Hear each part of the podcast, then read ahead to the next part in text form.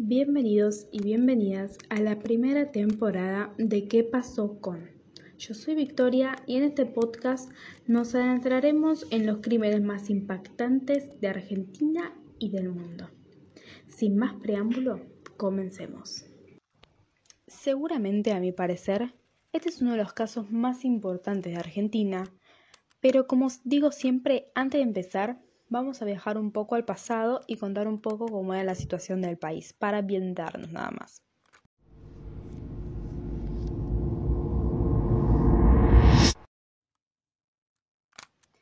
Era un año electoral en donde el kirchnerismo triunfó por tercera vez con su partido El Frente para la Victoria, llevando nuevamente como candidata a Cristina Fernández de Kirchner, quien se volvería a convertir en presidenta, se extendió la jubilación para más de casa, trabajadores precarizados, también se aprobaron las leyes de servicios de comunicación audiovisual, se sancionó la ley de identidad de género, se entregaron millones de notebooks a chicos de escuelas públicas con el programa Conectar Igualdad, eh, se aprobó un nuevo Código Civil y Comercial y se impulsó el desarrollo del sector industrial, con esto se destacó después de otros, después de muchos años, eh, la puesta en órbita el 16 de octubre de 2014 el satélite ARSAT-1, que era un satélite de comunicación geoestacionario por parte de la empresa estatal ARSAT.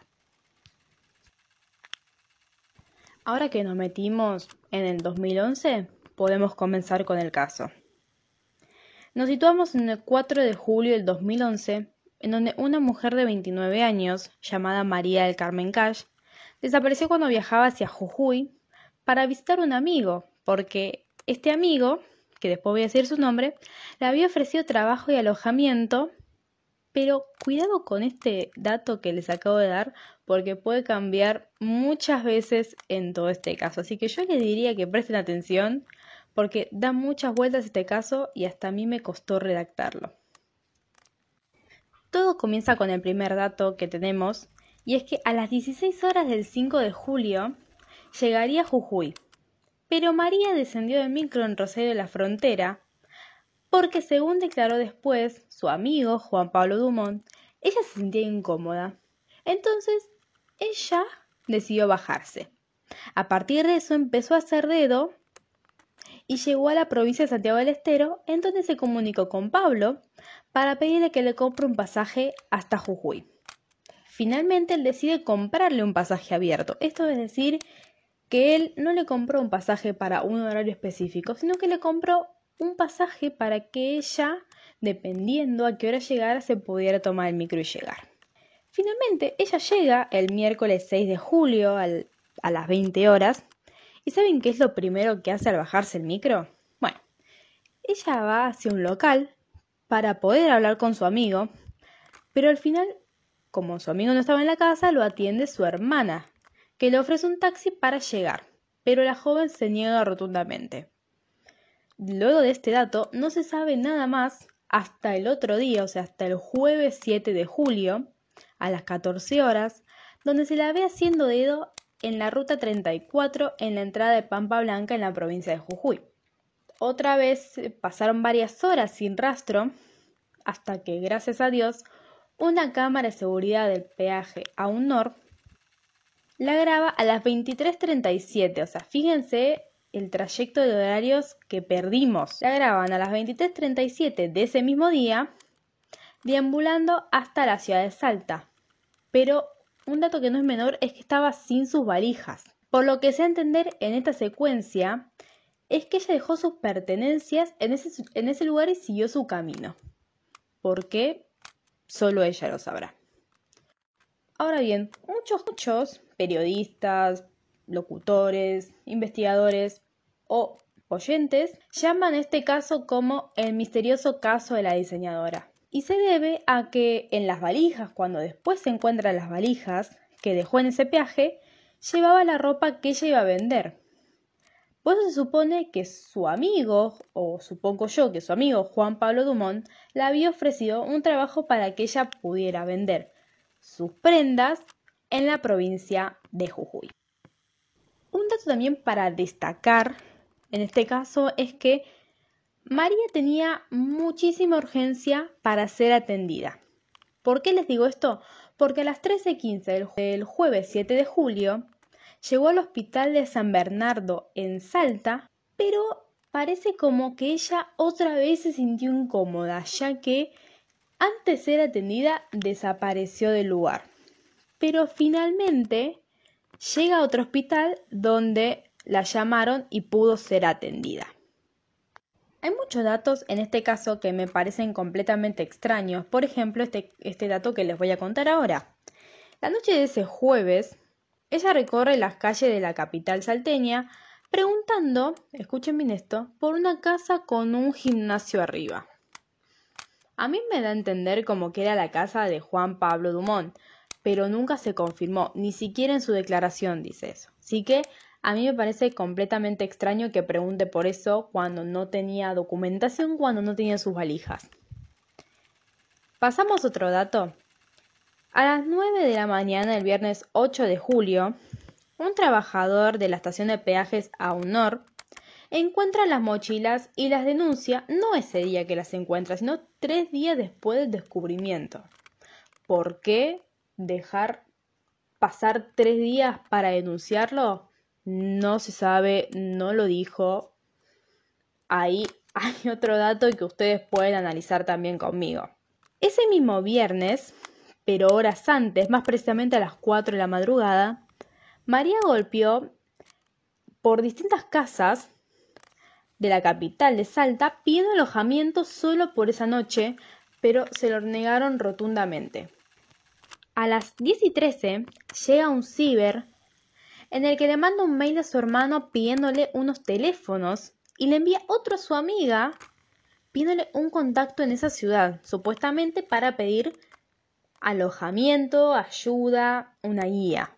Lo que a mí me llama la atención es por qué, en vez de pedirle el teléfono a su amiga por un mail, no cargaba el teléfono, ya que no se pudo comunicar con su familia durante un largo tiempo.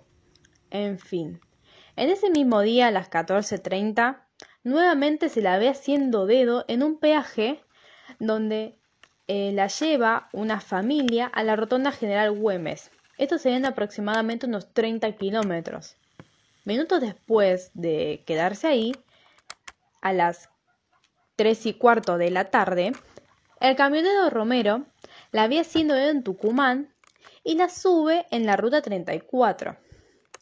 Unos minutos después, a las precisamente 4 en punto de la tarde, la joven se baja en el parador de la difunta Correa. Como ven y les vengo repitiendo durante todo este caso, es un caso que tiene muchas idas y vueltas, como que por momentos ella decide llegar a su destino y por otros momentos retrocede o se ve truncado porque ven que elige distintos caminos, como que nunca llega a un lugar exacto a lo que a mí me da a entender es que estaba asustada o se sentía perseguida o vio algo que, que la atormentó y no sé. Es muy raro este caso.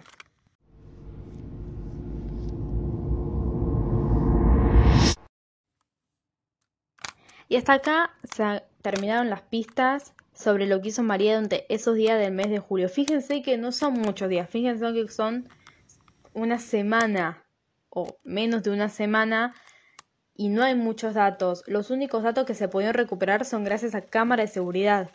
También me llama la atención es por qué la gente que la rescató, entre comillas, eh, no se dio cuenta de que estaba en su auto la chica que estaba desaparecida y que todo el mundo la estaba buscando. Raro. Ahora bien, unos meses después de la última pista de María, Juan Pablo Dumont declaró su versión de los hechos y negó rotundamente que le ofreció trabajo y alojamiento. En su declaración, él llama a María el martes 5 de julio para saber sobre ella. Por sorpresa, María le explicó que estaba en un micro hacia Jujuy para hacerle una sorpresa. O sea que acá se distorsionan dos versiones. Una era que María le había explicado a sus padres que se iba a Jujuy a vender su ropa y que un amigo le daba alojamiento y esta que Juan Pablo Dumont niega rotundamente haber hecho eso. Por otro lado, asegura, sí, le sacó el pasaje a María, eso lo asegura, pero por internet. Cuando van a investigar a la, a la terminal, confirmaron que fue físicamente a retirar el pasaje. Acá nos damos cuenta, o yo me doy cuenta, que eh, Dumont estaba confundido, estaba nervioso, no sabía qué estaba pasando, entonces distorsionan mucho los hechos. Después pasaron varios años. Acá hay varias cosas para destacar. Que en el 2014, fíjense, estamos 2011, 2014, pasaron muchos años. El padre de María empezó a recibir varias amenazas textuales. Entre ellas, unas decían su hija está muerta porque andaba en cosas raras. Otra decía yo no la maté, la mató la boludez. Y otra que me parece la más extraña y que acá podemos analizarla, necesito un psicólogo que analice esto. El macho siempre gana.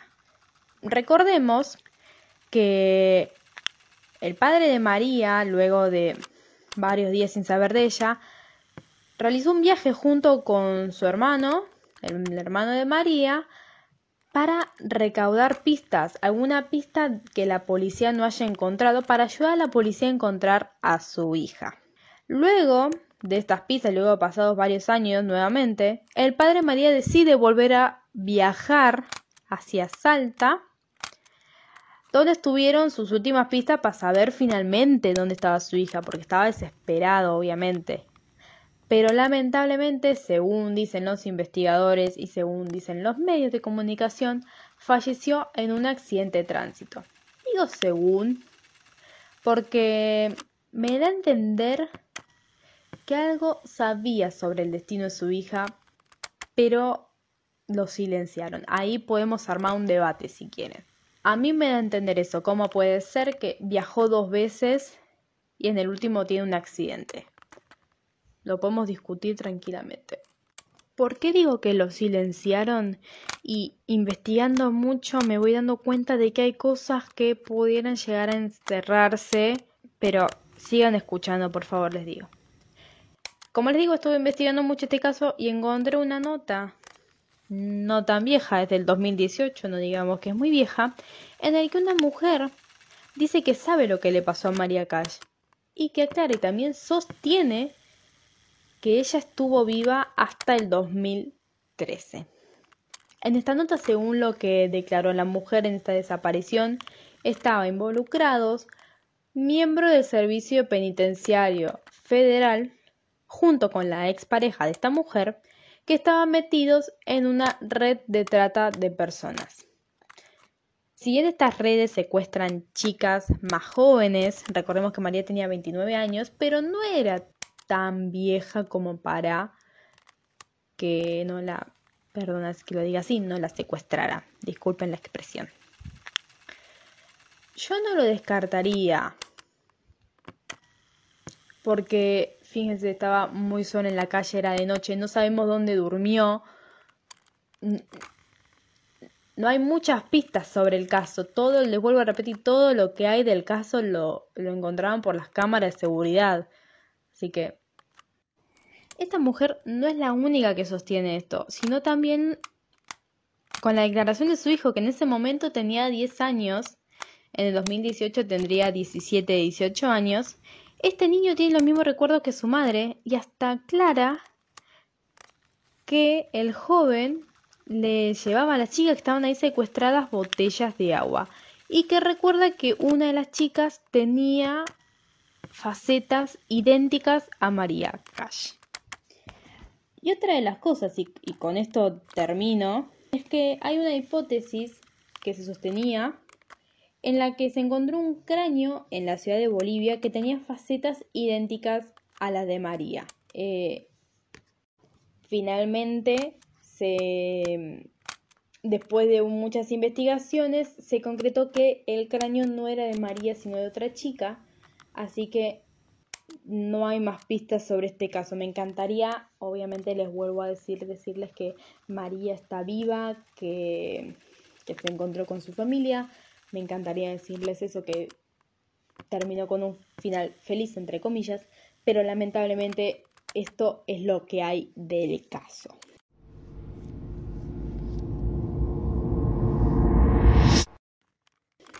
Se me hizo un poco largo, ya lo sé, se me hizo un poco confuso.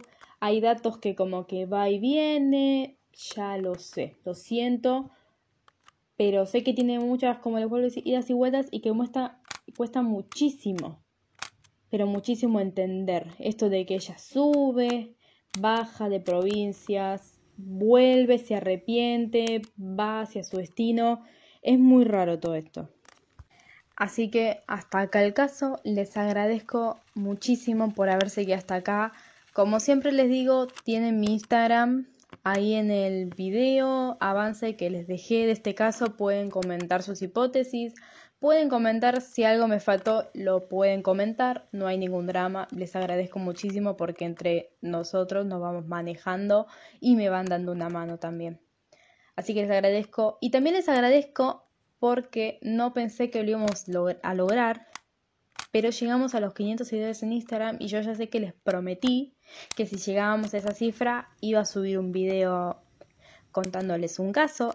El caso lo estoy pensando, no está todavía bien definido, pero lo voy a dejar sorpresa, no les voy a adelantar nada, no voy a subir avance como siempre hago con mis episodios, no lo voy a hacer, lo voy a dejar sorpresa, lo voy a dejar con la intriga, así que lo dejamos hasta acá.